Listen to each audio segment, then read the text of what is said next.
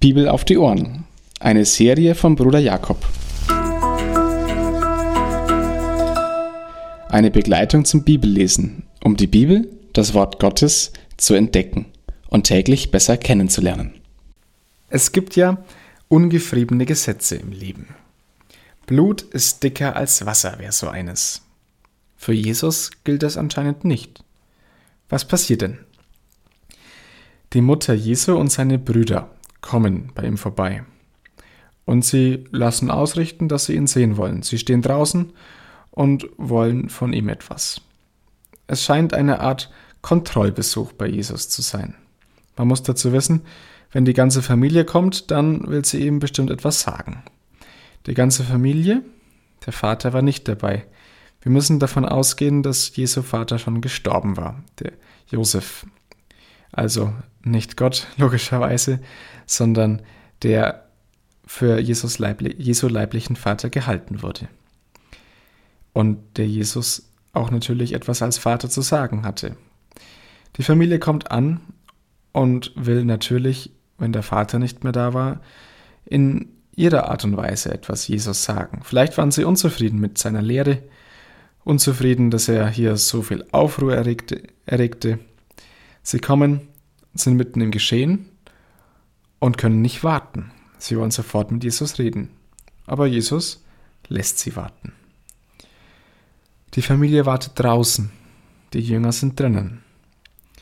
Man muss davon ausgehen, dass die Familie Jesu keine Jünger Jesu waren, zumindest zu diesem Zeitpunkt. Sie waren also nicht solche, die die Worte Jesu hörten und taten. Erst am Kreuz wird die Mutter Jesu zur Jüngerin und erst nach der Auferstehung erfahren wir von Jesu Brüdern unter, unter der Gemeinde. Also, die Jünger Jesu bekommen den Vorzug, die Familie Jesu nicht. Er setzt hier klar Prioritäten. Glaubensverwandtschaft steht über der Blutsverwandtschaft. Geschwister im Glauben stehen also an erster Stelle, nicht Geschwister nach der Verwandtschaft. Aber man darf das auch nicht falsch verstehen, auch die Blutsverwandten werden geliebt. Auch letztendlich kommen die Blutsverwandten Jesu zum Glauben. Zwei Gedanken daraus. Der erste ist, es ist nicht selbstverständlich, dass die eigenen Kinder oder die eigene Familie zum Glauben kommt, nur weil man selbst ein Jünger Jesu ist.